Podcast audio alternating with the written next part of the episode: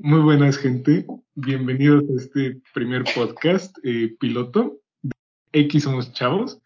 Eh, somos chavos y bueno, vamos a, dar nuestra opinión sobre algunos temas, sobre cosas que nos gustan, que nos interesan. Este, vamos a platicar un poco y nada, esperemos que, que les guste mucho. Eh, Nicole, este, cuéntanos qué vamos a hacer hoy. Bueno, pues el día de hoy estamos Abril, Cami, David, Elías, Hatsiri, Monchis, Oscar y su servidora Nicole. Y vamos a estar hablando de las dos películas, ya no estoy aquí, y de Olimpia. vamos a estar comentando algunos aspectos y pues ya no. Y pues bueno, la primera película es Ya no estoy aquí, eh, Elías nos va a resumir un poco la trama, ¿no? Ok, muy bien. Este, ya no estoy aquí, es esta, esta película eh, de 2019. Bueno, sí, ¿no? este, la dirigió Fernando Frías de la Parra. Este, es un drama, nos narra la historia de, de Ulises, que forma parte de esta este, tribu urbana llamada, bueno, llamada, de esa tribu urbana de, de Colombia, del norte de México, de, ¿de dónde es? Monterrey, creo. No estoy Monterrey. Sí, Monterrey. Entonces, pues nos narra, nos narra su historia. Eh, está ambientada en la época de la guerra contra el narcotráfico de 2006 con Felipe Calderón, ¿no? Muy divertido. Este, no, no muy divertido. Pero bueno, nos narra su historia, nos narra la historia de cómo se ve forzado a migrar a Estados Unidos este, por un conflicto precisamente de, choques de grupos de, narcotráfico y pues vaya, de su, identidad, ¿no? Su identidad, este, lo que anhela, lo que quiere ser y su cultura. Entonces, vaya.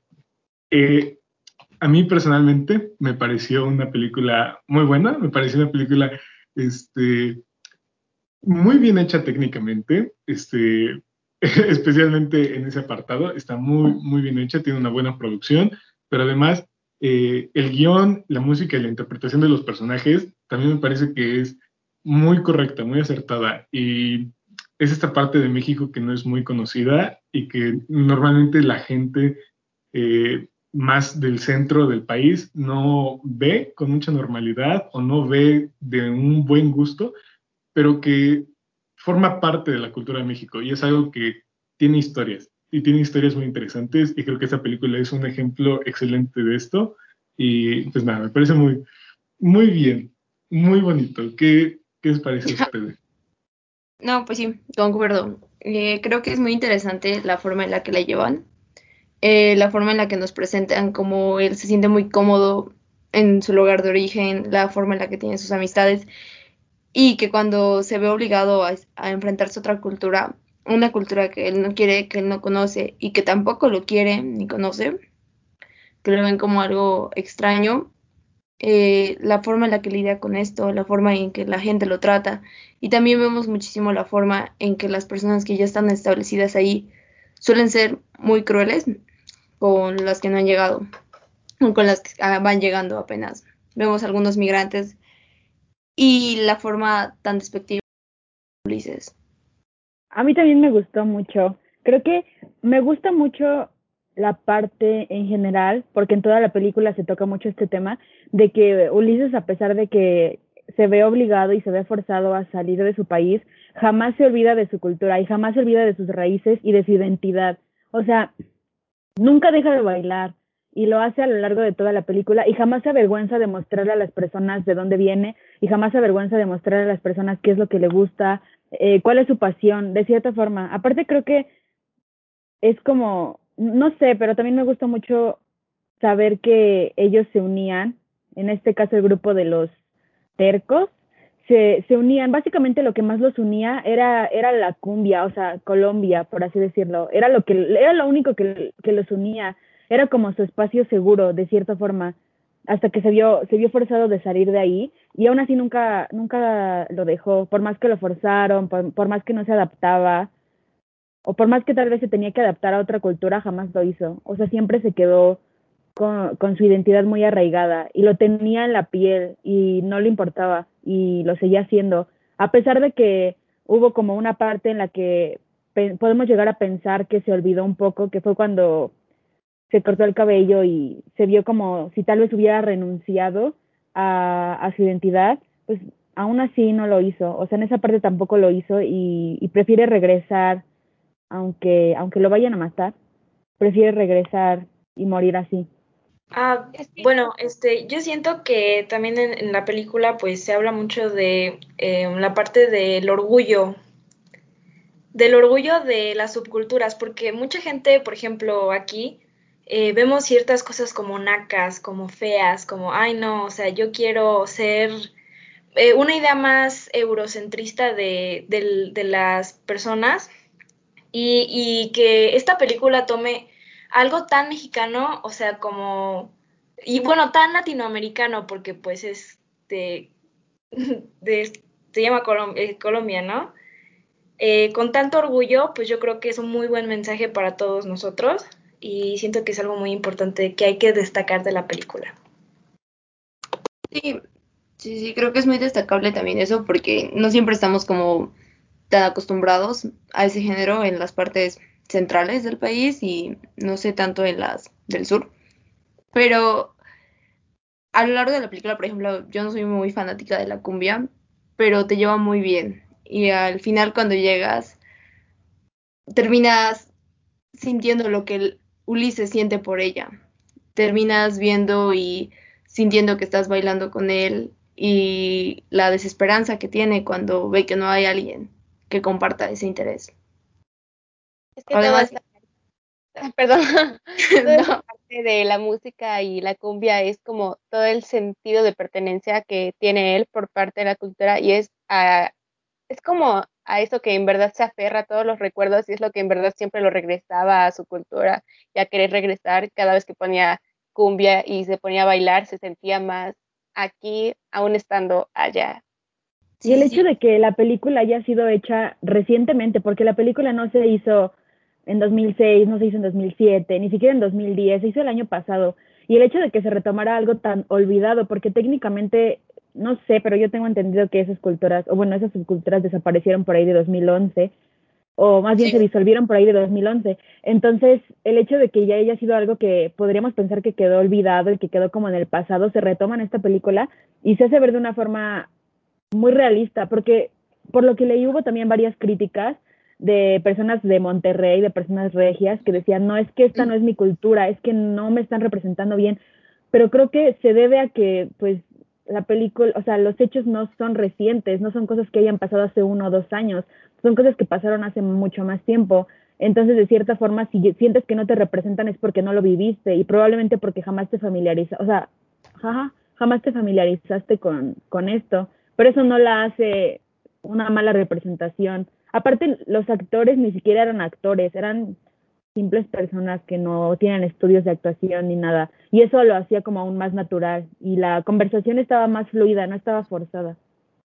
Ajá, bueno, según yo, eh, la película precisamente narra este momento, ¿no? En el que esas subculturas, esta clase de grupos urbanos se pierden debido a la guerra del narcotráfico. Y pues es lo que podemos ver con el grupo de tercos, con lo que pasa con con los amigos de Ulises cuando él se va.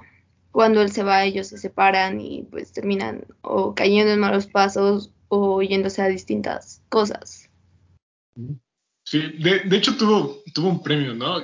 Este, bueno, apenas, este, esto lo estamos grabando el 2 de octubre, este, hace unos días fueron los premios Ariel de 2020 y bueno, aparte de que ganó muchísimos premios, ya no estoy aquí, este, ganó premio a Mejor Producción por lo que menciona Hatsiri de que este, pues esta parte ya no existe, ya no existe como existía antes eh, en Monterrey, que es pues, donde es la película. Entonces fue, tuvo que haber un esfuerzo bastante grande en volver a, a recrear esos escenarios, en volver a recrear esos vestuarios y volver a darle como toda esta imagen a la película. Y pues vaya, muy, muy buen trabajo en eso. Sí, Sí, sí, definitivamente. Y se nota, se nota completamente el esfuerzo que se tiene y también no es como lo, representa. O sea, no está intentando mostrarnos una parte que no es o no está intentando satanizarlo o glorificarlo, lo muestra como lo que es, como lo que era para esas personas y pues lo que muchísimos sintieron con, con la pérdida de ello. Bueno, pues algo que me gustó de la película, sí, fue que, no sé, como que en ningún momento es demasiado romántica. O sea, realmente al protagonista Ulises, ¿no? Durante toda la película no le importa nada más que la cumbia. O sea, vemos cómo se fue a Estados Unidos y como si nada. O sea, es como que X, ¿no? o sea, le da igual. Luego, pues, incluso su relación, por ejemplo, con Lynn, o sea, es como que muy aislado, ¿no? Como que realmente no le importa, es como que, pues, está ahí, ¿no? Ya, o sea, solo está esperando a volver. Aunque sepa que va a morir, ¿no? Entonces, como que, sí.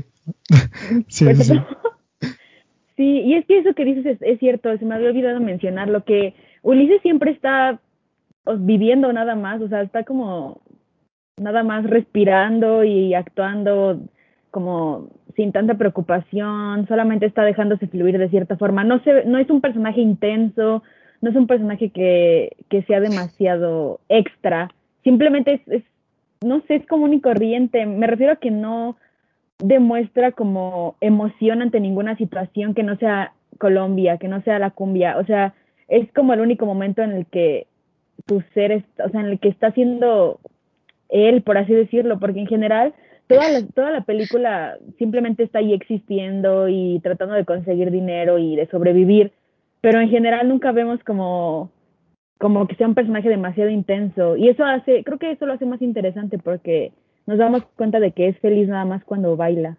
Es que siento que es como lo dice tal cual su pandilla, que es un terco y está en cierta forma negando lo que le trata de lo que le está pasando, porque se arraiga mucho a lo que a su pasado, a sus raíces, a lo que era antes de irse a Estados Unidos. Y siento que también es como parte de él, esto de no, no aceptarlo tal cual. Ah, eh, este, como mencionaba Oscar, el, director que era Fernando Frías eh, de La Parra, este, creo que era el director y el director de fotografía habían mencionado anteriormente que no querían hacer una película del sueño americano, porque no querían romantizar esa idea. Y precisamente es lo que sucede en la película.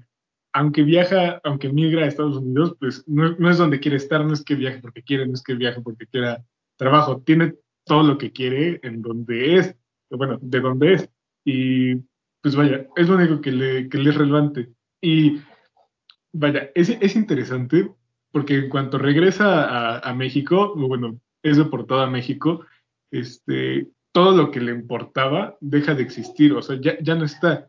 Él se fue de México haciendo lo que le gustaba, llegó a Estados Unidos y a nadie le parecía como muy relevante, este, le seguía importando únicamente eso, es lo que anhelaba en volver, y cuando vuelve es lo que deja de existir, precisamente por ese conflicto de la guerra contra eh, el narcotráfico. Este, la, la, última escena es él bailando en, en donde se reunía con sus amigos, ya no está ninguno de sus amigos, este, y atrás salen este, patrullas de, pues probablemente yendo a detener a un grupo armado. Entonces, pues es algo, es algo trágico, es algo bastante trágico, pero es algo tristemente muy, muy, muy, muy real. Entonces, pues vaya, muy, muy fuerte, ¿no? Mm, sí, sí, sí, se, se siente eso.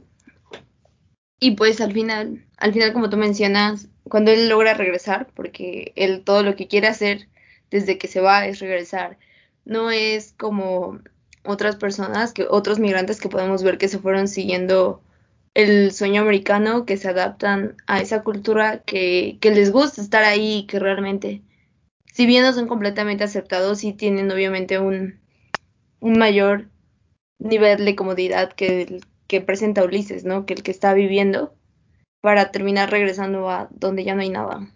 A mí también lo que me gustó de la parte como final, de cuando regresa a Monterrey y está bailando, eh, es la parte de cuando se le termina la batería en su reproductor de música. Yo lo siento como si fuera una representación de que su etapa en Tercos terminó, de que ya no hay más O sea, no es como que vaya a dejar de bailar el estilo Colombia y no es como que vaya a dejar de bailar cumbia, pero al menos ya sus amigos no están en la misma sintonía que él, porque al parecer él fue el único que se quedó en ese camino, él fue el único que estaba tan apasionado por eso que no, no lo cambió. Entonces, no sé, me gusta mucho esa referencia del final donde se apaga, se le acaba la batería a su reproductor y, o sea, es como, creo que fue un buen final. Es que siento que al final él era el que los unía. Él era el que mantenía todo el grupo junto. Y al él irse, aunque él se quedara con eso, se fue, porque después de todo él era el que les proporcionaba protección en todo esto de las bandas. Esto que dices de lo de la grabadora, sí, es como este golpe final que le dice como de, pues ya esta es tu realidad, afrontala que ya, ya no están sus amigos y tiene que seguir y finalmente soltar todo eso, aunque pues todo en la película se pasó aferrándose. Sí, y creo que lo único que sigue igual, porque se ve que ni siquiera las calles, es el señor que tomaba. El que luego se encontraban, que es con el que termina compartiendo una caguama sentados, es lo, lo único que sigue igual. Y según yo, no se fue tanto tiempo. O sea, no fue realmente que se fuera tres años, cuatro. A lo sumo se fue uno, porque se va, bueno, se va de nuestra edad. Tiene 17 y según yo regresa de nuestra edad. A lo sumo cumple un año. Pero bueno, creo que eso también demuestra como que a pesar de que tal vez no haya sido tanto tiempo para nosotros como espectadores, el pensar que solo fue un año, creo que, no sé, creo que es interesante que solo haya sido un año y tantas cosas hayan cambiado. O sea, es como que tal vez él esperaba regresar a lo mismo. Ya, ok, que creo que el hecho de que solo haya pasado un año hace aún más interesante el hecho de cómo el paso del tiempo puede cambiar muchas cosas, por mucho tiempo o por poco tiempo que sea. O sea, porque tal vez para nosotros como espectadores es como, bueno, solo fue un año, ¿no? O sea, solo se fue un año, ¿qué tantas cosas pueden cambiar en un año? Y de cierta forma creo que Ulises al regresar tenía las esperanzas y las expectativas de que todo fuera como antes. O sea, porque él no estaba enterado de nada de lo que estaba pasando o sea, él se quedó en, en que pues lo estaban persiguiendo y tenía que irse y ya. Pero en general él no estaba enterado de, de las cosas nuevas que estaban pasando. Y creo que en el fondo tenía la esperanza de que cuando regresara las cosas iban a seguir igual. Y a pesar de que solo fue un año, cambió absolutamente pues todo.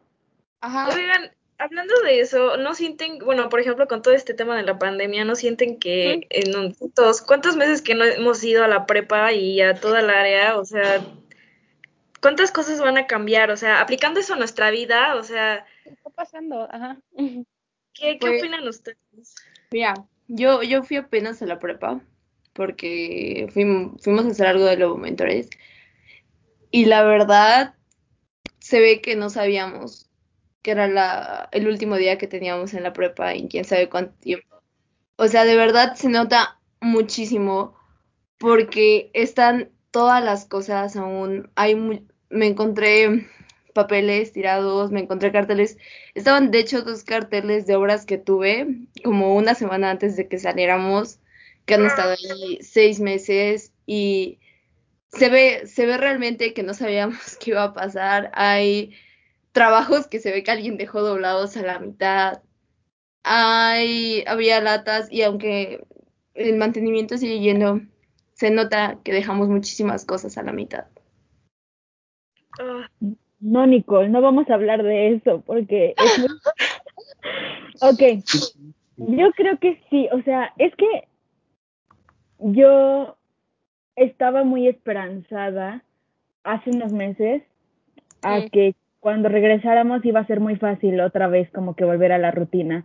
Y decía, ok, de un día para otro vamos a volver a acoplarnos a las clases y a estar con nuestros amigos y a ir a la prepa y a vivir las mismas cosas que estábamos viviendo antes de.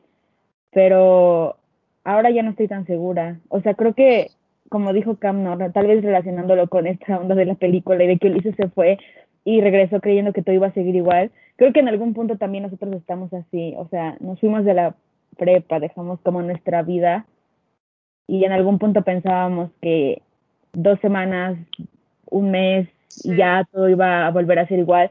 Pero ahora creo que pues nada, o sea, simplemente creo que hemos tenido tiempo suficiente para reflexionar que no va a ser así y que aunque regresemos no va a ser lo mismo porque ya nos perdimos demasiadas cosas. O sea, literalmente nos perdimos como la mitad de la prepa o algo así. Entonces, Ajá. las cosas van a, vayan a ser iguales. Además, Ulises tampoco se quería ir.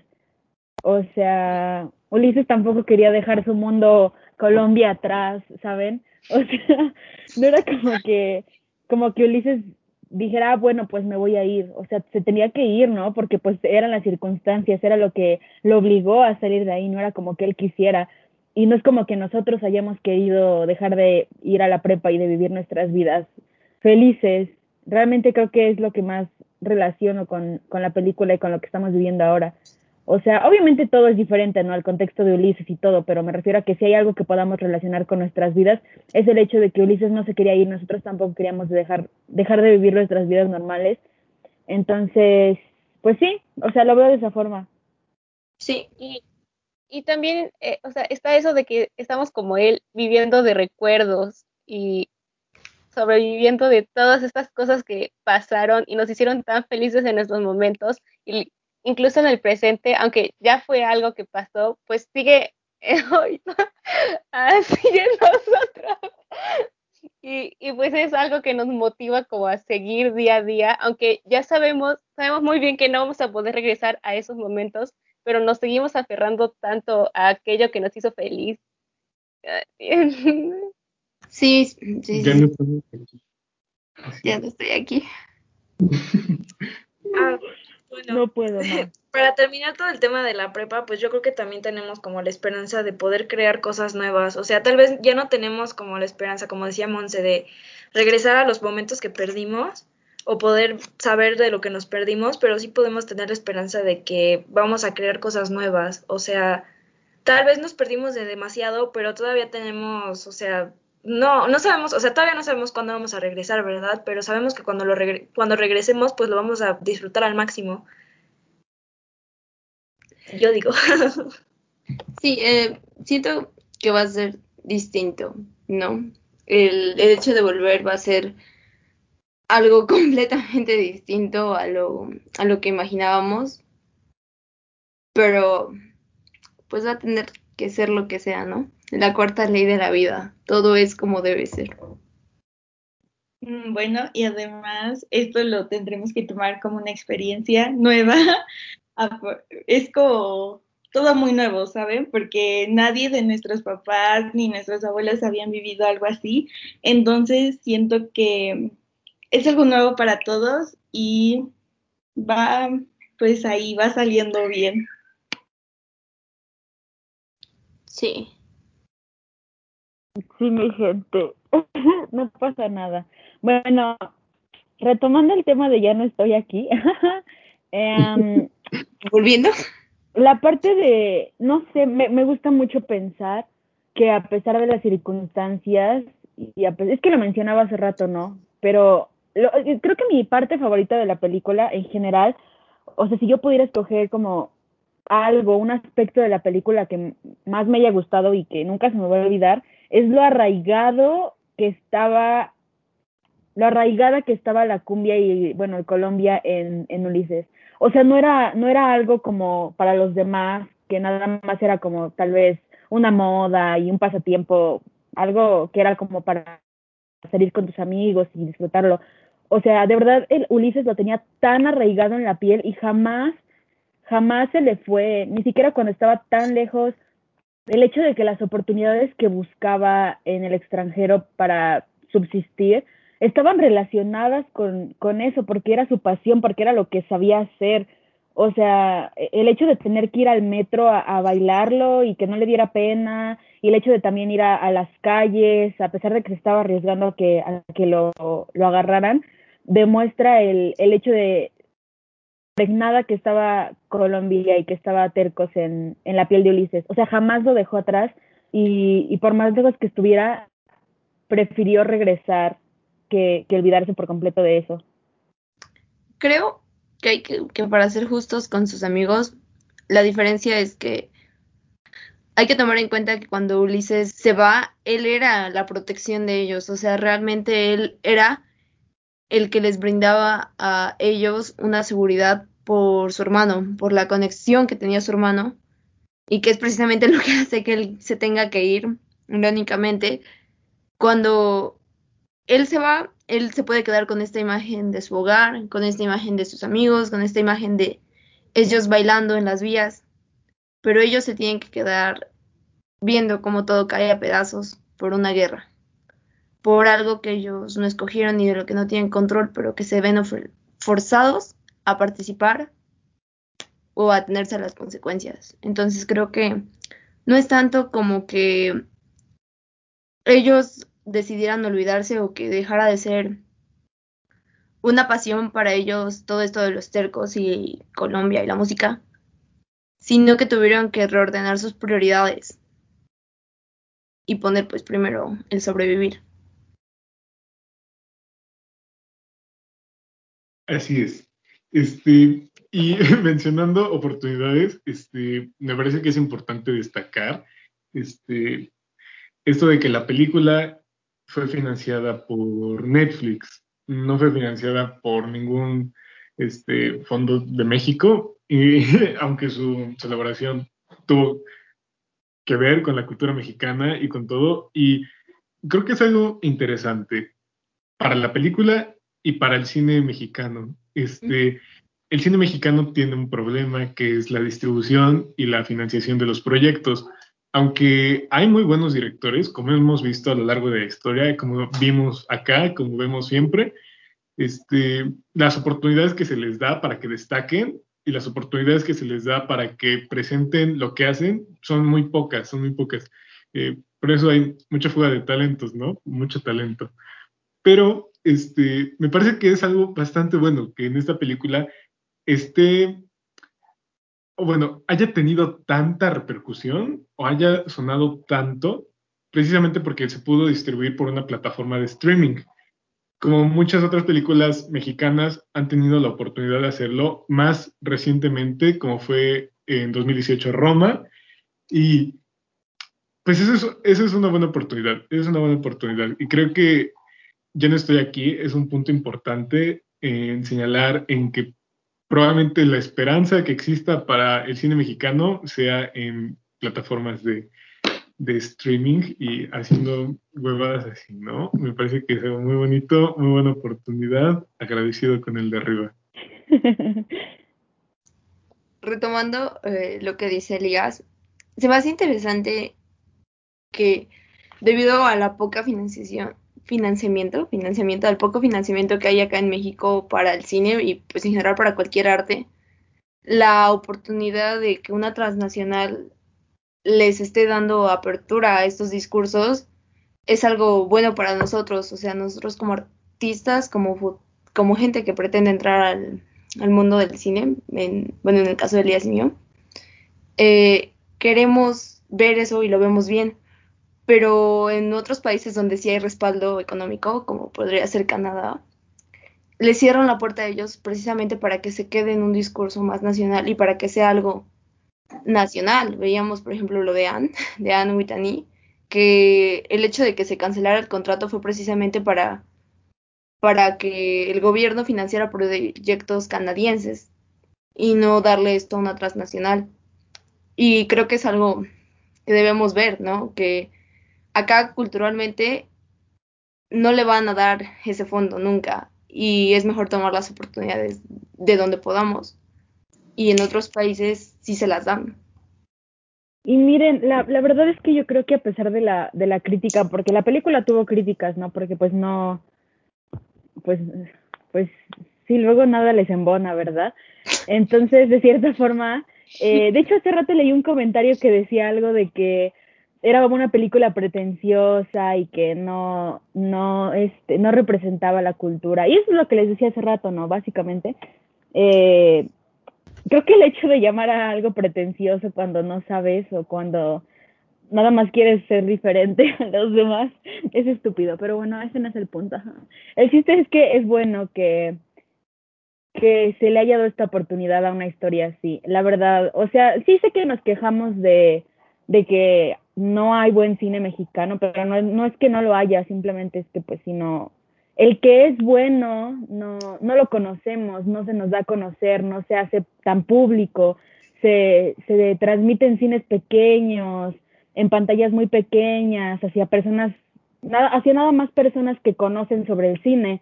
Entonces, ¿de qué sirve si tratamos de hacer un discurso así y que las personas se informen y conozcan más sobre otros movimientos y otras culturas o, o ese tipo de cosas? Pues de nada sirve que se transmitan en cines pequeños y nada más a cineastas, porque entonces el mundo no se entera de lo que pasa. O sea, nosotros no nos enteramos de lo que pasa. Al menos yo no estaba muy consciente de, de este movimiento y de por qué terminó, o sea, de por qué, cómo la guerra, la lucha del narcotráfico terminó con, con todas estas subculturas, hasta, hasta que vi la película. Entonces, me parece muy interesante porque, o sea, no como en el buen sentido, o sea, porque pues he vivido 17 años y en estos 17 años no había estado consciente de que estas subculturas existían hasta que afortunadamente Netflix financió como la película. Entonces, de cierta forma, pues es bueno que se le esté dando la oportunidad al cine mexicano, al buen cine mexicano de, de aparecer en pues pantalla grande, de cierta forma.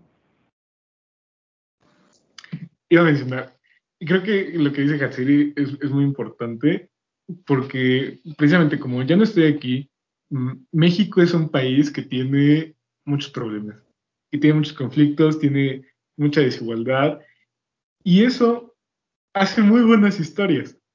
Lo, lo, que no existe es el medio para contar todas esas historias. Había una, una frase de, no sé si sea de él, pero que una vez vi este, que mencionaba el chef este, de Puyol, Enrique Olvera, el que no quería que le echaran limón a, su comida, este, que decía que México es extremadamente rico en su pobreza este, él mencionaba lo de las hormigas chicatanas, de que pues, es un alimento muy eh, mm, exquisito, pero pues realmente, o sea, ¿quién come hormigas? O sea, ¿por qué comerías una hormiga? O sea, como, ¿por qué tendrías que comer una hormiga? Si no, o sea, lo que ocurre es que no tienes, tienes la necesidad de acceder a, a lo que tienes. Y eso, eso abre muchas cosas. El conflicto, el que haya pocas oportunidades, eso es una fuente muy interesante de la creatividad. Pero tampoco es como dejar a la gente sin oportunidades y que se las arregle como puedan. O sea, eh, hay que aprovechar esta, esta cuna de historias y precisamente por eso este, es muy importante, ya no estoy aquí, porque como menciona Hatsiri, este, son historias importantes y son historias que muchos desconocemos y que por medio de estas eh, representaciones artísticas podemos conocer. Y hay muchísimas historias que, nos falta por conocer y que probablemente no vamos a conocer hasta que se les dé la oportunidad de que se nos narre, ¿no? Muy bonito. Bueno, este, y aparte con lo que dijo Elías sobre el hecho de que tenemos demasiadas historias que contar todavía, o sea, muchísimas, miles de millones de historias que podemos contar todavía, eh, creo que nos hace tener un poco más de esperanza en toda esta onda del cine. O sea, como decía Elías, también no se trata de decir, ah, bueno, pues X, vamos a dejar que la gente sea pobre y que la gente sea humillada y sea asesinada y decir, ah, sí, les voy a hacer una peli. O sea, creo que se refiere al hecho de que hay demasiadas historias del pasado, demasiadas cosas que de cierta forma marcaron nuestra historia como un país. Y no nada más hablamos del 68, porque se habla bastante del 68, sino que ha habido demasiadas otras cosas de las que no estamos enterados y que, pues afortunadamente, o sea, no afortunadamente, pero existe la oportunidad de, de todavía darlas a conocer. Debería ser más rápido y debió de haber sido hace mucho más tiempo, sí, pero creo que ya no estoy aquí, Marco, ojalá haya marcado un inicio para todo esto, porque también Olimpia salió después y esto también habla sobre algo parecido. Ya hablaremos más adelante de Olimpia. Pero sí, o sea, creo que se le ha, se le abrió una puerta muy grande al cine mexicano con Ya no estoy aquí. Y, el, y es que, no sé, también hay algo que, que me interesó de la película, el hecho de que mmm, tal vez no se toca tanto este tema, pero sí un poco, de cómo las culturas entre nosotros, o sea, cómo nuestra cultura es tan diferente a la cultura, no sé, asiática, por ejemplo, y lo vemos con Lynn y con Ulises en la película. O sea, cómo de verdad la diferencia de las culturas es tan grande. O sea, fuera del idioma, fuera de las barreras del idioma, de la barrera del idioma, o sea, de verdad las culturas son completamente diferentes y, y no nos damos cuenta de eso realmente hasta que creo que lo vemos representado en una pantalla. Eh, Ulises estaba, Ulises tal vez estaba tan interesado en la cultura de Lynn porque era como de, ah, pues, pues ya quítate de aquí, morra.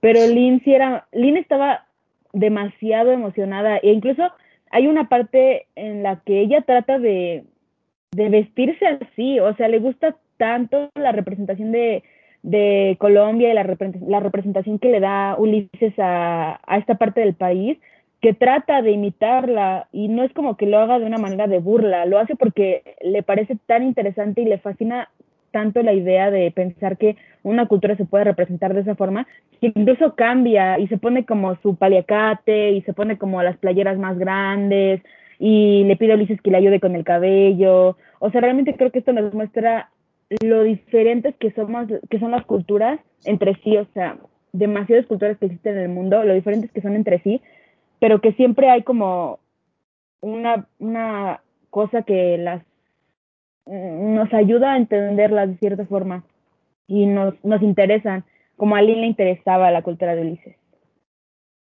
Bueno, creo que, que hablando también de Lynn, podemos hablar de, de que ella como tal no tiene completamente una cultura. O sea, ella es crece en Estados Unidos y tiene ascendencia asiática, no estoy segura de qué parte. Y entonces ella también, ella en sí ya es una mezcla de culturas.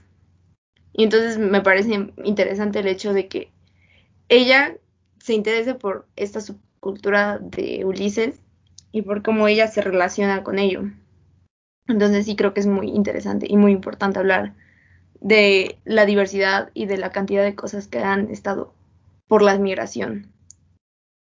Este, bueno, le iba a mencionar un poco lo de lo de Hatsiri, que bueno, al rato hablamos de, de Olimpia, pero este, esto, este, hay muchas historias, hay muchos movimientos, muchos movimientos sociales en México y las dos películas más conocidas es Canoa y Rojo Amanecer. Canoa, lo de, bueno, dos eventos que ocurrieron el mismo año, muy interesante, pero Canoa este, aquí en Puebla, este, con lo de, eran trabajadores de la BOAP y, este, y pues el 2 de octubre de 1968, pero verdaderamente cuántos movimientos sociales han habido en México, cuántos cuántos crímenes, cuántas luchas, cuánto, cuánto ha existido, cuántas tribus urbanas hay en México, cuántas este, interpretaciones de la realidad han habido en los últimos años, de qué manera lo hemos visto, qué cosas han impactado a México y cuántas de esas se han narrado en, una película. Y se han narrado de una manera este, única, que se lo permita. Normalmente hacen este, muchas comedias románticas o películas románticas porque es la única manera en la que algo así se venda, es la única manera en la que algo así destaque y no está padre, no está padre porque hay muchas maneras de contarlo que bueno, ahí al rato hablamos de Olimpia, pero, pero bueno, este, les iba a decir algo de la culturalidad, pero creo que se me olvidó. Este, no, ah, sí, este, eh, en Ya no estoy aquí, lo de eh, creo que pues es un poco referente a que cuando algo es muy desconocido por nosotros, lo vemos como algo exótico, muchas veces no con ganas de comprenderlo, pero simplemente porque nos parece atractivo.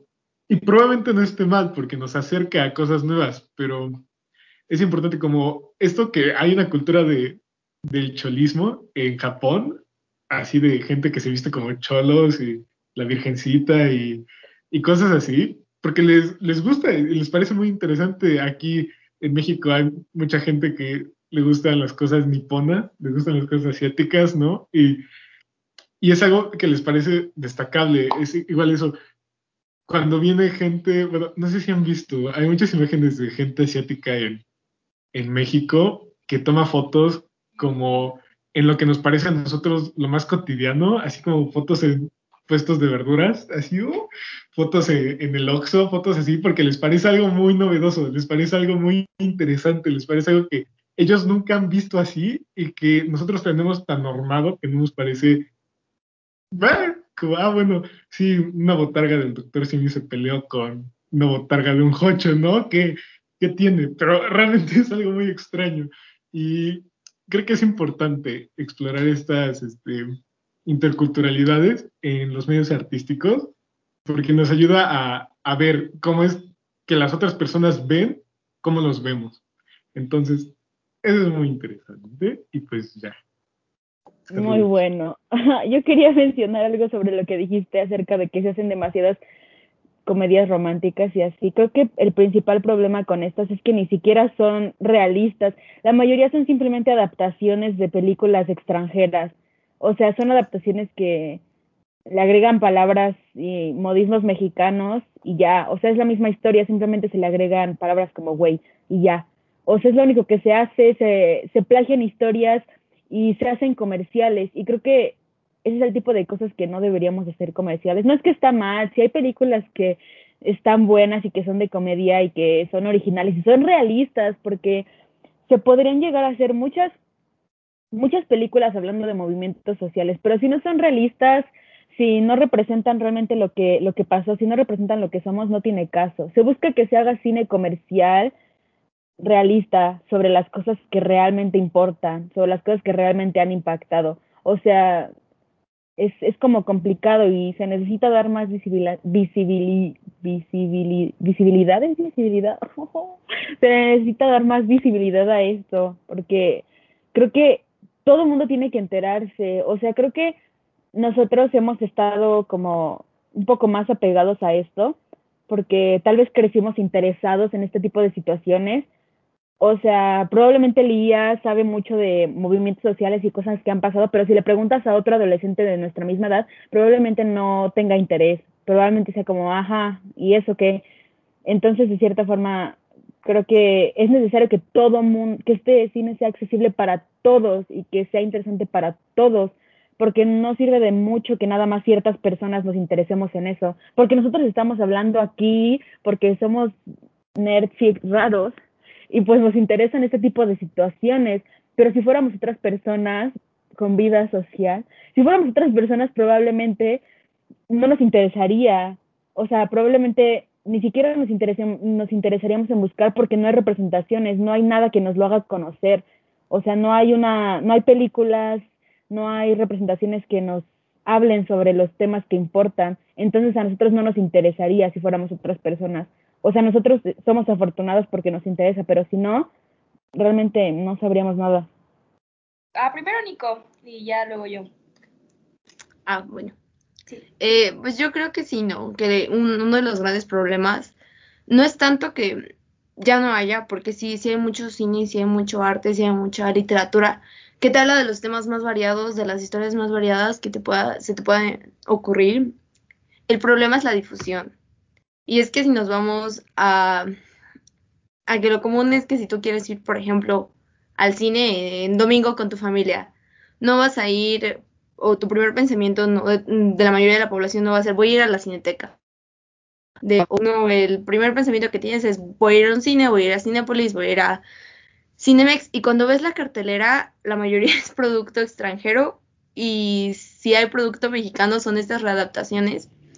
Y que como dice Hatsiri, o sea, son la misma película que pudiste ver en el cable en, el canal 5 hace 5 años, pero con la palabra güey incluida. Son estas comedias estadounidenses que igual y sí son muy padres de ver en su idioma y sí te, te cuentan algo, pero te cuentan algo que no es tu cultura. Y creo que sí es importante darle esta difusión al cine, darle esta difusión a los proyectos que ya hay para que más gente se interese y no necesariamente tengas que estar muy interesado en un tema o en un tópico o en el arte o en el cine en general para ir a buscar esas películas, para ir a encontrar esas representaciones. Bueno amigos, vamos a la cineteca, vayan a la cineteca. es necesario de verdad darle, darle difusión al cine mexicano, al cine que nos habla sobre los sucesos, los sucesos que han pasado aquí en México a lo largo de la historia, nos ayuda a conocer más sobre nuestro origen, sobre de dónde venimos, o sea, ya ni siquiera es como para ser pretencioso y decir, ay, si yo voy a la cineteca, ah, sí, yo sé mucho de cine mexicano que no se difunde. No, se trata de, de conocer más nuestro origen, de conocer de dónde venimos, de no, no aprenderlo porque queramos ser mejores que los demás y aprender más que los demás, sino hacerlo porque realmente mm, es parte de nosotros, o sea, lo queramos o no, es, es parte de lo que somos, es parte de, de nuestra cultura, es parte de nuestra, nuestra identidad, de nuestro origen. Entonces es muy importante darle difusión, es muy importante buscar y educarnos, investigar y este y sí, eso mi gente, vamos a la Cineteca todos. Bueno, este tomando lo que está mencionando Hatsiri, este eh, precisamente esta opinión que tiene mucha gente muchas veces de sobrevalorado o decir que algo está sobrevalorado. O sea, con cualquier cosa, con, una canción, con una película, con una pintura, con un pintor, este, eh, es algo que demerita muchas cosas, porque, o sea, bueno, que, el que le diga sobrevalorado algo no hace que sea malo.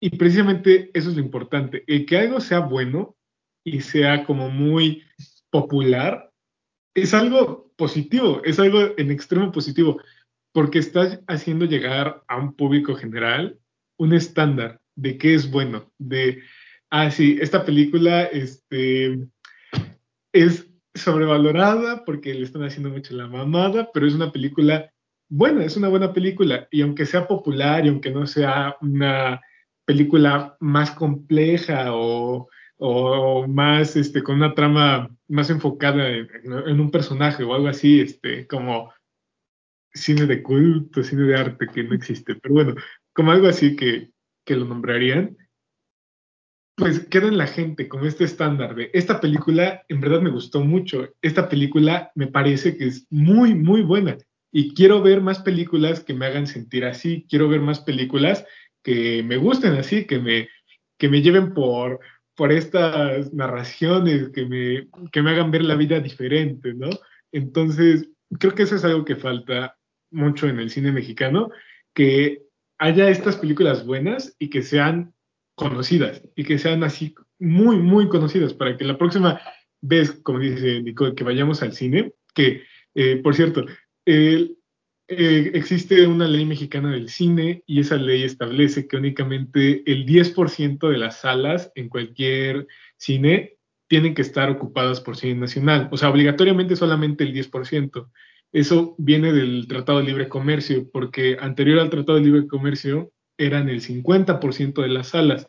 Entonces era mitad, mitad de fuerza, mitad cine nacional y mitad cine extranjero. Entonces, pues eso le daba a la gente una visibilidad, pero bueno, eso ya, ya murió, cada día muere más, pero precisamente como ya no estoy aquí, como muchas otras películas que se han estrenado, este, el que estén en esas plataformas accesibles de, de streaming hace que la gente pueda verlas y diga, ah, bueno, como esta película que está muy bien grabada, eh, tiene una historia muy interesante y me gustó mucho, quiero ver una película así en el cine, una película así en el cine que hable de mi país, una película así que hable de mi contexto. Entonces, eso es muy importante. Este, creo que, Oscar, dinos algo, porque no has hablado. no sabía Coco. Como Coco, remember me. Pues, pues no sé, como decías, o sea, realmente no existe eso. O sea, solamente es como lo que existe pero que no vemos. Y ya. no es como que sea superior ni nada, es como que... Pues sí, como, como dices, o sea, como esto de que no, que es 10% que tiene que ser nacional en los cines y eso. Entonces, como que, pues sí, tenemos muy poco acceso al, a lo que tenemos más cerca.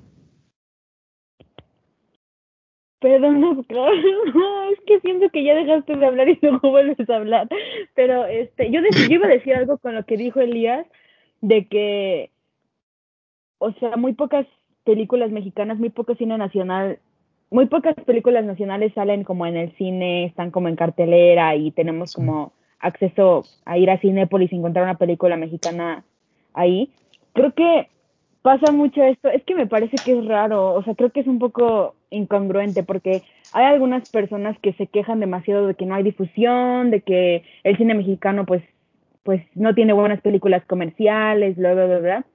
Pero cuando se presenta una película buena, una película que vale la pena, entonces es sobrevalorada, entonces es pretenciosa, entonces no, no, es que de verdad yo no entiendo por qué esta película es tan popular, si ni está tan buena, si no, o sea, es, es como algo que me parece muy incongruente y creo que todos hemos caído en eso en, algún momento, ¿no?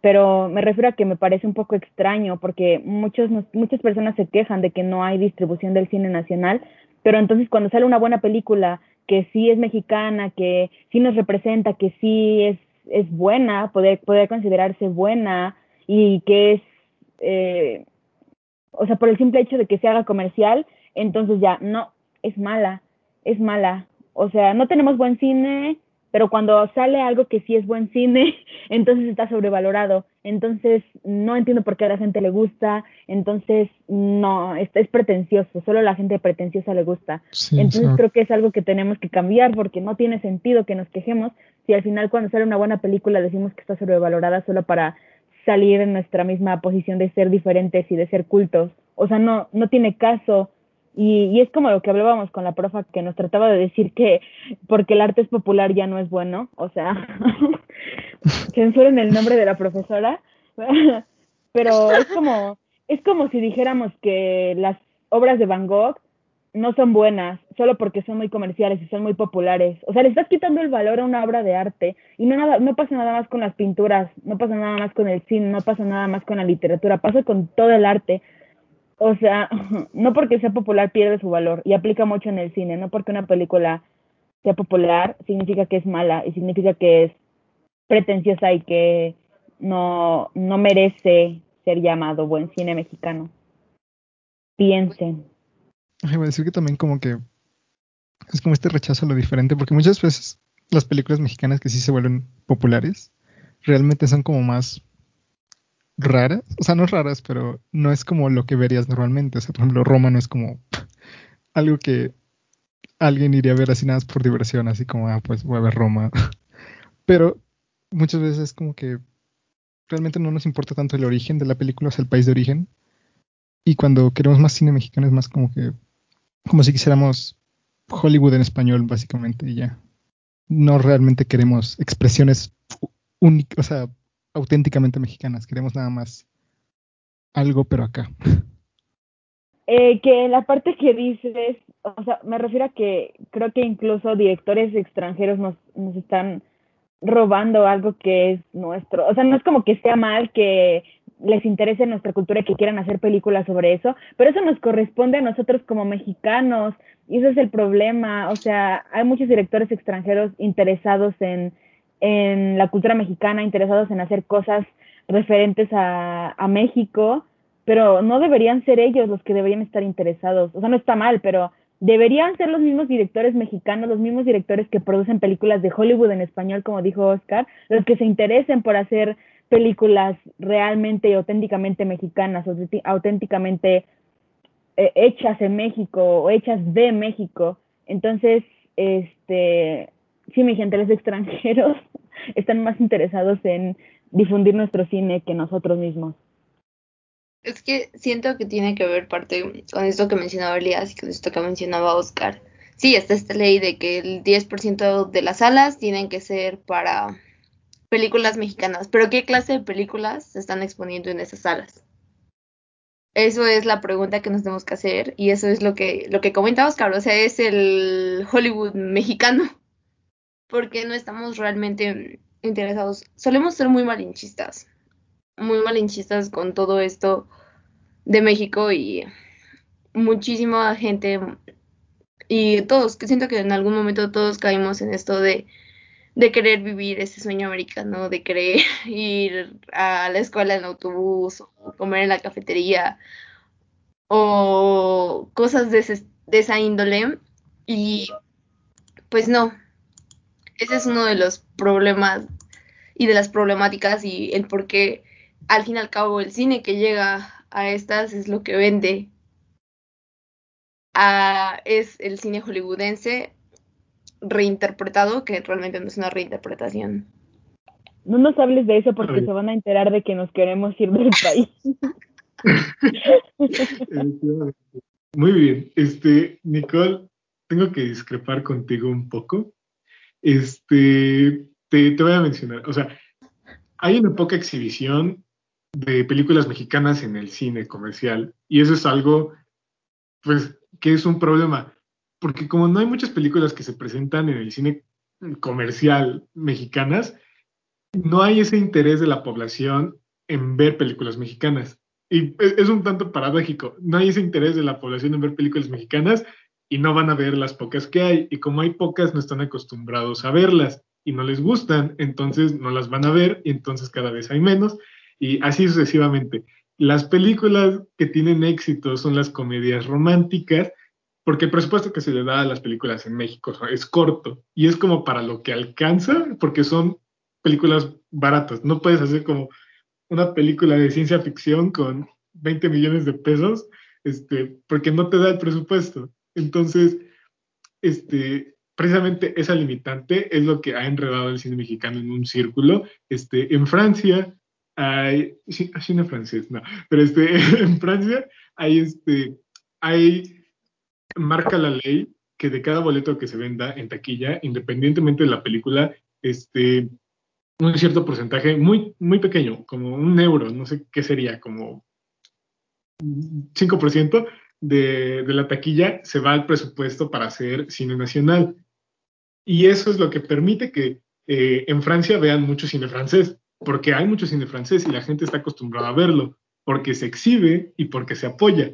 Y en México no se exhibe y no se apoya el cine mexicano. Entonces la gente no está acostumbrada a ver cine mexicano y no lo va a ir a ver, no va a querer verlo.